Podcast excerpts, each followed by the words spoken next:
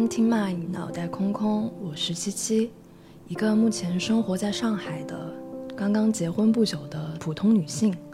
同时也是一个传媒专业的在读博士。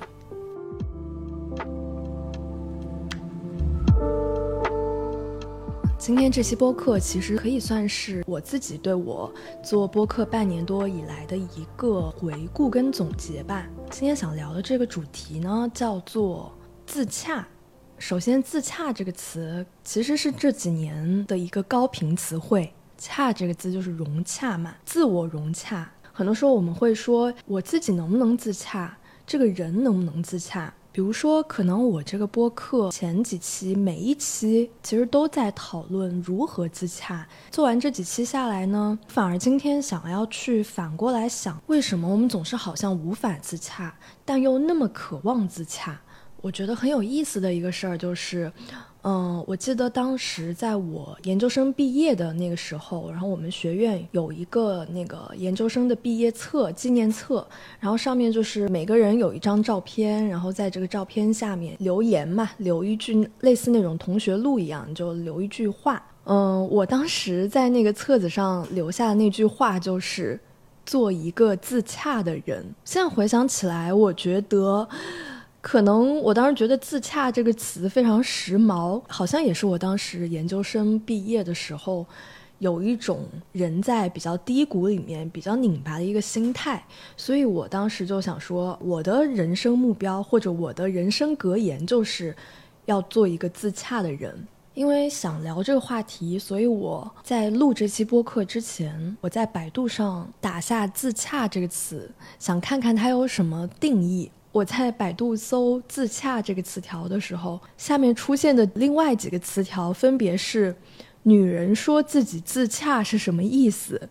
女人说自己自洽而内求是什么意思？就是这个词语，不知道为什么在大数据的层面上，居然就跟“女人”这个词牢牢地绑定在了一起。突然间，我就会想，那男人不需要自洽吗？为什么好像男人对自洽这个概念不是那么热衷去探讨？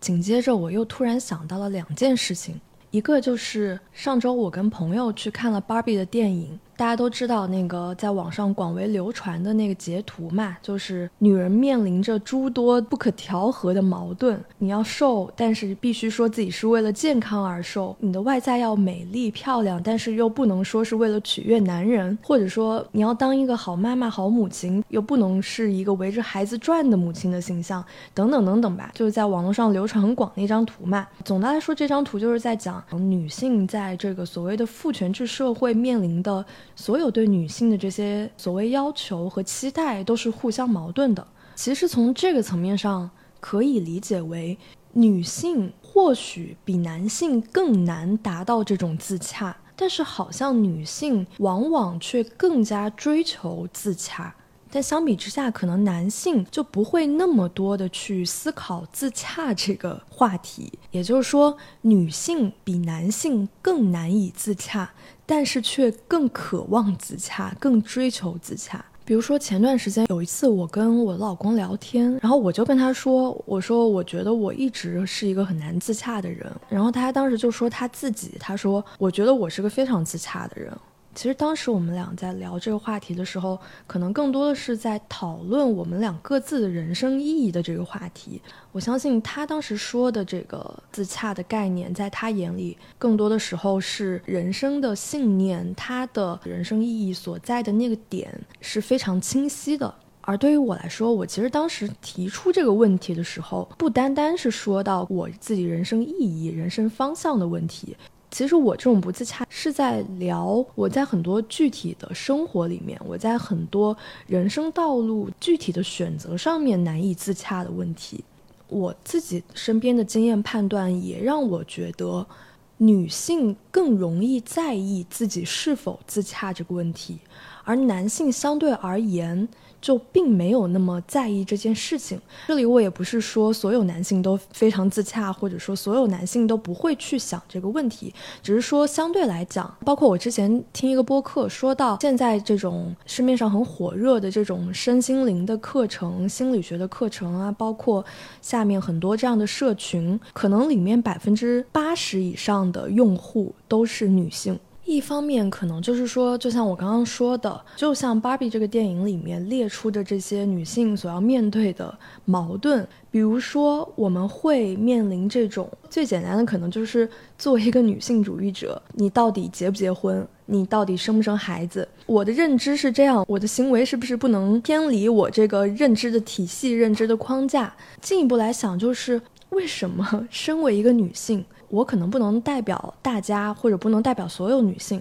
只是作为我自己，我对自己提出这个疑问，就是我为什么要那么在乎让自己自洽这件事情呢？但是，也就是在我去搜索“自洽”这个词语的意思的时候，我突然间就明白了。大家还记得我刚刚在说百度汉语里是怎么解释“自洽”这个词的吗？他说：“自洽，简单的说就是按照自身的逻辑推演。”自己可以证明自己，至少不是矛盾或错误的，这就是简单的自洽性。读完这句话，我感觉我突然就顿悟了，就是这个概念里它包含着几个隐藏的要素，一个就是所谓的自己内在的逻辑推演，它要推演的对象就是这些矛盾或者错误是否存在。最关键的就是这个动作的目的和行为是什么呢？是证明，我突然就发现自洽的这个动机，或者他的潜在的动机，实际上就是一种证明。这个所谓的自证情节，那我们在证明给谁看呢？那这么一想，其实这个逻辑就通了。我觉得我这个思维过程，这种所谓逻辑推导思维过程，恰恰又是一个自证陷阱。Anyway，就是跟男性相比，女性更需要证明自己存在的合理性，或者说合法性。怎么翻译呢？就是英文来说可能更准确，就是 legitimacy 这个词，就是女性从内心深处更多的需要一种认证性。去证明和认证自己存在于这个社会当中的一种主体价值，其实包括就像芭比那个电影里面引申出来的很多关于性别的探讨，比如说我们强调所谓的独立女性这个概念，但是从来不会说独立男性。网上的戏谑就是说，因为男性他做什么都是独立的，他存在在这个地球上，不管他做了什么，是什么样的一个生活状态，他就是独立的，因为他是所谓的第一性，不用去证明和确认自己的主体性，因为他的存在即是主体，而女性要反复的去证明这个独立性、这个主体性。假如你不去。证明你的内在所谓的内在一致性、逻辑自洽，你就是一个随风飘荡的狗尾巴草，你就是一根肋骨变成的。所以这就很好的解释和回答了为什么我们好像更加在乎自洽，更加渴望自洽。或许就是因为女性更渴望自洽，是因为要造出一个完整的自我。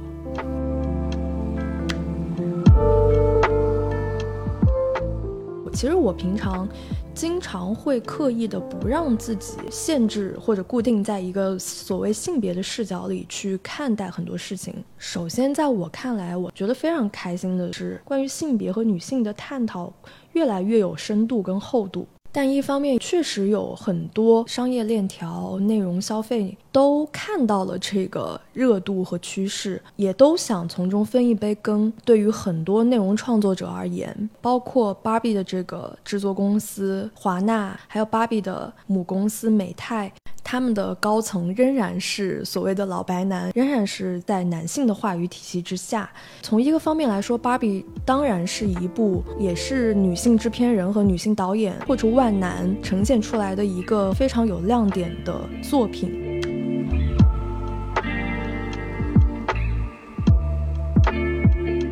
是从我们刚刚讨论的这个所谓的性别视角来讲，还是从我整个播客每一期那些不自洽的问题来说，我慢慢的开始发觉，其实我们生活里那些所谓自洽的人，或者说是我们给他定义为自洽的人，其实根本不会去反复衡量和判断自己是否自洽这件事情。我记得也是在前年的时候吧，那时候我在写我的那篇生日文的时候，我当时就写到一句话，就是百分之百自洽的人生是不会再往前转动的。那时候我写的是最好的一种人生状态，大概就是百分之七十的自洽加百分之三十的不自洽。但是可能我现在的想法又有一点点的转变，我不必一直去纠结于我是不是自洽，或者以自洽来作为我的人生座右铭，我的人生的终极目标。前段时间就是有一场身心灵领域的争论。有的人可能关注过，就是国内的身心灵领域可能有各种各样的流派嘛。呃，有一个叫学霸猫的，大家都叫他猫老师，他的粉丝也比较庞大嘛。包括他有自己的课程、自己的社群，他比较主导的一个体系或者这种。叫做什么流派吧，就是我也提到过很多次的零极限，他倡导和遵循的就是人生就是你念头的投射，金钱实际上是一种流动的意识能量等等。其实这里面很多思考方式，很多东西都是我很赞同的，也是我在之前的播客里面常常跟大家聊到的。但是我之前其实也聊过，就是我自己个人对零极限的方法论或者零极限这本书里面聊到的一些东西。并没有说，或者起码就是站在我的角度，我并不是说我全盘吸收，觉得这是真理。但是可能他的这个所谓的方法论呢，一个就是在他的社群里，他引导大家的思维方式就是氪金嘛。就是把钱花出去，让钱离开你，你实际上是置换了更大的这种宇宙的能量，你把匮乏转化成为了丰盛的认知。当然，在某种程度上，我其实觉得。这个所谓的方法论可以有一些打开自己思维认知的效果的。其实这个非常好理解，就是任何一个人一旦你做出了一些跨出自己舒适区的行为，或者说以前你从来不会想到的，你确实就会转变你的思维。你确实就觉得爬上了、登上了这个山峰之后，你确实会看到一些不一样的风景。你整个人的思维框架会更开放。我自己非常认同的部分，就是一个人他所处的环境和能量场是非常重要的。因为你的情绪和思维本质上是受到你大脑激素变化的控制。那大脑中分泌的这些激素，确确实实它可能会产生实实在在的化学反应，比如说分泌多巴胺或者形成内啡肽等等吧。就是它确实会一定程度上改变你的认知。那你的认知改变之后，你自然而然很多行为上的东西就会顺其自然的改变。但是呢，学霸猫被诟病的地方。就是前段时间，同样也是心理学的一个博主，叫做 Jazz。之前我也听过他跟学霸猫两个人一起录的一期播客，包括 Jazz 和学霸猫两个人之前可能是好朋友。朋友然后前段时间 Jazz 就出了一期播客。正面的 diss 了学霸猫，或者说正面的提出了反对意见，甚至认为学霸猫它的组织是有一点点偏向邪教的感觉了。我不是特别了解 Jazz，因为我之前也是听过一期他跟学霸猫的对话，然后也听过几期他自己的播客。给我的感觉，我自己很片面的理解，就是我会觉得 Jazz 可能他本身是一个自己一直在寻求自洽，但是一直非常纠结这样的一个形象。包括他说到他之前之所以自己付费也加入了这个学霸猫的社群，首先说一下，我并没有加入，所以我可能只是在站在一个完全的外人或者旁观者的视角在聊这个事儿。Jess 他就说，他之前是因为自己在生了孩子之后，曾经有一段时间也是觉得很抑郁，觉得自己无法自洽吧，无法开解自己，花了钱自己想要在学霸猫的社群里也寻求到一些安慰和一些解法吧。后来我又看，就是 Jess 本人，他其实是一个心理学的博士，然后自己也是一个心理咨询师吧。那我就会觉得，其实一个已经非常对身心灵非常的了解，然后又有很多自己专业的科学、相对科学的心理学知识的这样的一个女生，她仍然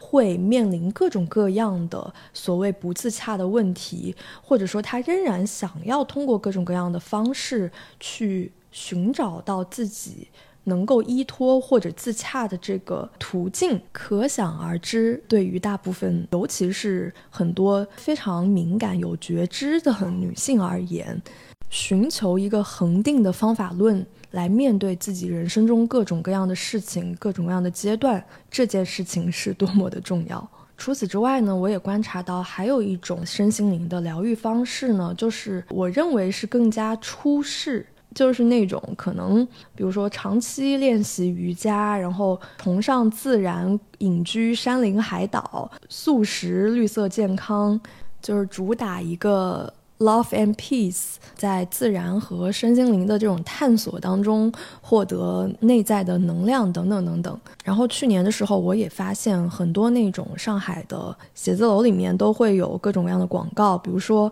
我之前在那个浦东嘉里那边的 WeWork 租了一个工位嘛，然后它卫生间的那个门板上面就会经常贴一些广告，包有段时间就很集中的是那种。打太极就是学太极的广告啊，还有那种什么八段锦，在中午的时候有一个疗愈颂钵的班，让你深度的冥想啊、沉睡啊等等等等。特别是在一二线城市，越来越多这种身心灵的疗愈课程，帮助都市男女们调节工作上和生活上的压力。我虽然一直在练瑜伽，然后我特别喜欢瑜伽这个运动。但是相比之下，我自己个人不是特别喜欢上那种，比如说冥想类的瑜伽课，我更喜欢练核心的啊，练力量的呀。就像我第一期播客里讲的那样，冥想其实不是一种固定的形式，投入一个事情当中，心无杂念的每一个时刻都是一个冥想时刻，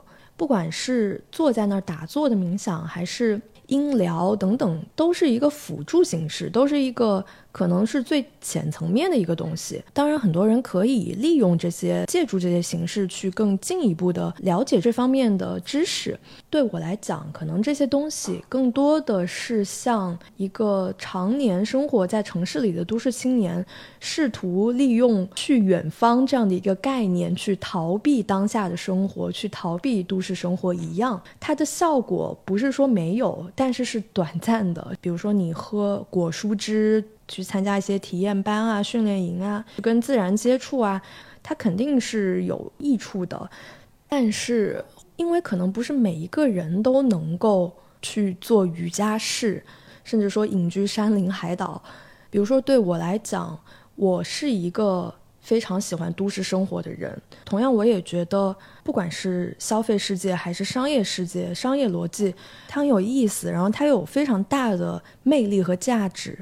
所以我觉得这种疗愈对我来说，我更需要的可能是一种入世的疗愈，而不是一种出世的疗愈。包括前几天我看完了那个悉达多黑塞的悉达多，其实我之前在网上看过他的电子版，但是呢，说实话，前几年看的时候并没有怎么看懂。包括现在，我可能也不能说我完全懂了。我大概给大家讲一下这本书的一个内容的轮廓，就是悉达多呢，他的一生当中，他一直都在寻找那个所谓的真我，或者说是。人生的本质，从他一开始决定去变成一个沙门，变成一个苦行僧，到他在青壮年时期沉溺于人间的财富欲念，变成一个富人，变成一个商人，再到他在中老年成为一个船夫，感受到关于亲情的爱恨分割。他在每一个人生阶段都在寻找人生的本质是什么，却屡屡遭受挫折。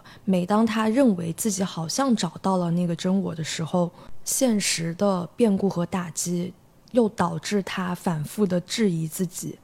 他在青年时期有一个跟他一起去做苦行僧的一个最好的挚友，叫做乔文达。乔文达呢，在他们俩都在青年的时期，就在路途当中归从了一个智者，把他的这种教义、他的人生观、价值观和方法论视作自己的信仰。然而，悉达多呢，却完全不一样。他认为自己并不相信所有的这些教义，他一直想要通过自己的亲历人生去寻找属于他自己真正的对世界的认知。最后，他们两个人就是悉达多和乔文达呢，在自己的老年时期又相遇了。然后给大家分享一些他们俩相遇之后的一些对话。就是悉达多，就是这个男主人翁，他最后是一个渔夫嘛，他就问这个仍然穿着这种弟子的僧袍的这个乔文达说：“你仍然穿着这个弟子的僧服，你自认为是一位求道者吗？”乔文达就说。我确实已经年迈，但是我尚未停止探求，也永远不会停止探求。这看来是我的使命。然后悉达多就对他说：“我该对你说什么呢？说你探求过多，还是说你的探求并无所获？”乔文达就问：“你这话什么意思？”悉达多就说：“一个探求之人，往往只关注探求的事物。”他一无所获，一无所纳，因为他一心想着探求，被目的左右。探求意味着拥有目标，而发现则意味着自由、敞开、全无目的。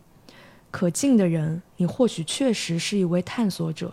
但你却因为努力追求目标而错过了某些眼前的事物。可能我们每个人真的就像悉达多，或者说书里的这个乔文达一样。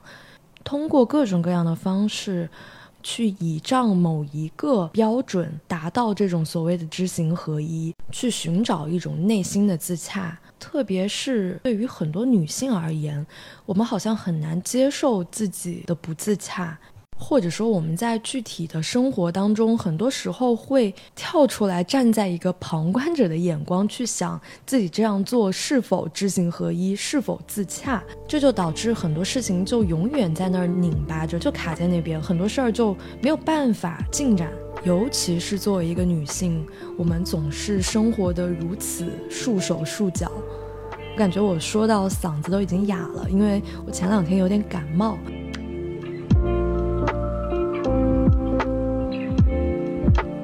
所以，所以在这一期播客的最后，我还是想，仍然想给大家一个所谓的打引号的方法论吧。首先就是能不能给自己解绑一下，告诉自己不自洽也可以，或者说不要那么那么关注是否自洽这个事情。你当前面对的那些选择和判断。不需要完全参考某一种认知或者某一种方法论、某一种主义，不需要过度的去反思是否符合自己的某种既定的认知。我记得前段时间，尤其是播客上，很多主播都会讲，我们不要玩有限游戏，我们要玩无限游戏。所谓无限游戏和有限游戏指的是什么呢？就是有限游戏大概就是指的我们遵从这种社会框架给我们规定的，比如说什么年龄该干什么事情。所谓的无限游戏呢，就是你彻底跳出这个轨道，跳出这个框架，明白你的人生做什么事情都可以，你不需要陷在这种社会既定的框架里面。我觉得大家很多时候在讨论这种无限游戏的时候，同样也要认知到，或者同样也要提醒自己，有一个很重要的前提：无限游戏的另外一面，这个游戏是无限的，但是我们的人生是有限的。我之前看到一句话，觉得特别受触动。这句话就是：人生本来就是一场无法活着通关的游戏。乍一看好像有一点不可思议，但是转念一想，其实不就是这样吗？其实游戏这个概念的本质是主人公活着通关。然而，如果我们把我们自己的人生，每个人的生活比喻成一个人生游戏的话，它跟所谓游戏的概念完全背离的，就是没有任何一个人可以活着通关人生这一场游戏。我们每一个主人公的结局都无一例外的是死亡。就是为什么现在好像很多人都在说，我们要做一个过程论者，不要做一个结果论者，因为结果论者的结果就是死亡。其实，在我们中国传统的思维模式里面，我们很忌讳这个东西。我们从小到大很少有学校会给你生死教育、死亡教育。然后很吊诡的就是，我们又是一个非常强调结果论的社会，在西方世界跟美国是非常接近的，都是比较强调这种功利型的社会。比如说，我们有句老话叫做“笑到最后才是笑到最好”。大家从小到大都会被这句话洗脑，觉得结果论的心态很有道理。但是我从小到大就有一点隐隐的反感这句话，就是在我看来，只要他真诚的、开怀的笑过了，管他在中途笑还是开始笑还是最后笑呢？并且我们还有一句老话：当你诅咒一个人的时候，我们都会说你不得善终。结果论就是无，好像无论你这一辈子。过得怎么样？终点的那一刻要善。我好像冥冥之中，我一直就认为，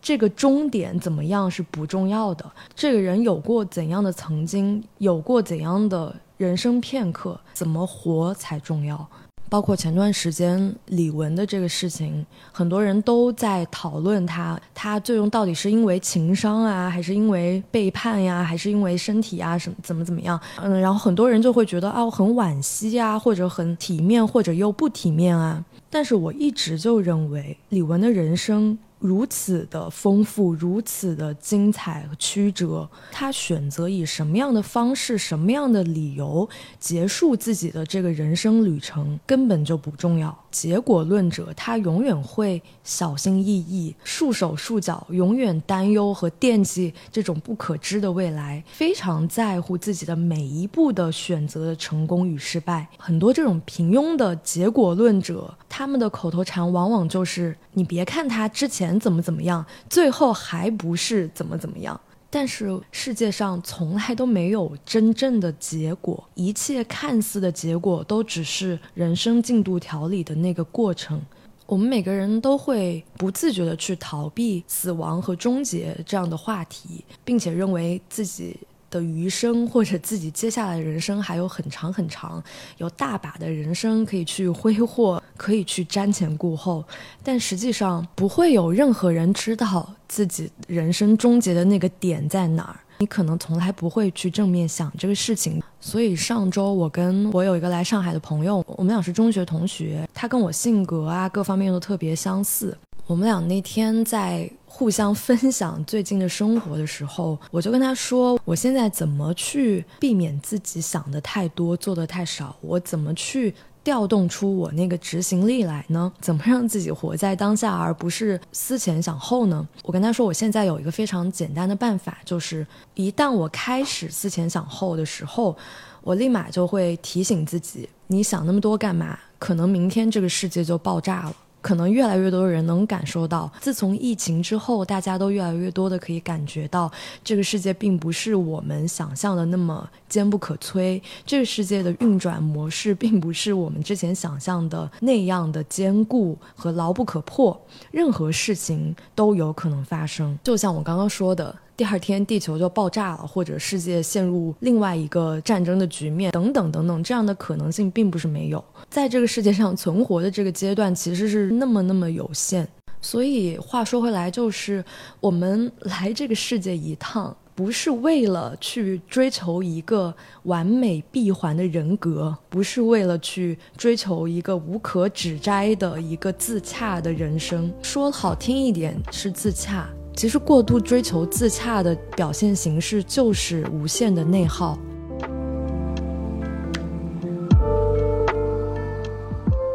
所以最终的最终，就是特别想跟大家分享一下我自己心态上的这个转变。我觉得身心灵的洗涤很重要，或者向内探索的这个认知很重要，但反过来很多时候。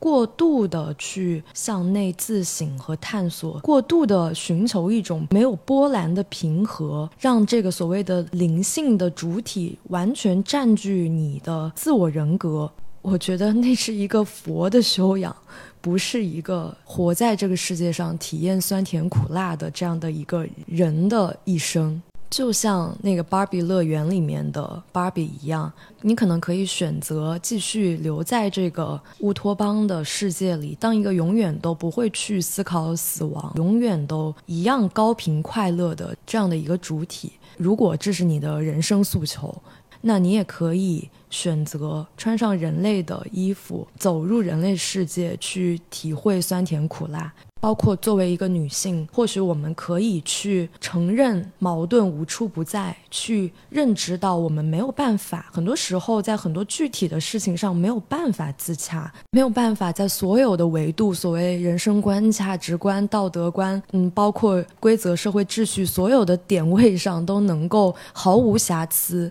但我们也可以尝试着不要太在乎逻辑自洽这件事情。另外一个呢，就是时刻提醒自己，我的人生很有限，我不需要浪费在做一个完美的人、造一个完美的人设、自己说服自己的这个过程。需要提醒自己，你即将死去。有时候我们可能需要稍稍的调试一下自己这个所谓老中的这种思维模式，试着不去逃避死亡、逃避终结。我觉得在这一点上，日本文化当中有一点。它非常不避讳终结，相反，很多时候非常崇尚这种衰败文化，或者说这种死亡文化。比如那天我在看一本关于日本的设计学的书，里面有一段话解决了一个我一直以来对日本文化的一种模糊的认知。我给大家念一段那个书里的话吧。他说：“以樱花为例，淡粉色的花瓣是一种看得见的景象。”但是它们真正的美丽却超越其上，它们的微妙之处在于，它们以灿烂开花后又迅速凋零，来告诉人们所有生命皆有限。樱花是永恒的，但不是以物体的形式存在，而我相信这是构成日本设计的基础。那天我跟我老公聊到。我们就说到，就是中国文化可能更多的偏向一种宏大的叙事，或者一种嗯绵长性，强调一种永续的感觉。包括像美国的文化，它强调一种呃永无止境的顽强生命力。有时候我们开玩笑说，一个人意志力顽强，他就像打不死的小强一样。从另外一方面来说，一个以永续为目标的人生或者一个文化，它必然会存在很多跟美背道而驰的东西。只有死亡才能赋予生命本身意义，只有结束才能赋予开始和过程的意义。所谓的不自洽，就是很多时候，可能我们要学会理解和欣赏自己体内存在的这种矛盾和断裂。这些元素的存在，恰恰证明了你是一个有着血肉之躯、有着丰富的生命层次的独立的个体。那今天的播客就到这里啦，希望今天跟大家聊的这些，可以给大家在日常的生活里带来一点点的启发跟帮助。我是七七，你也可以在其他各种各样的平台找到我，我们下期见。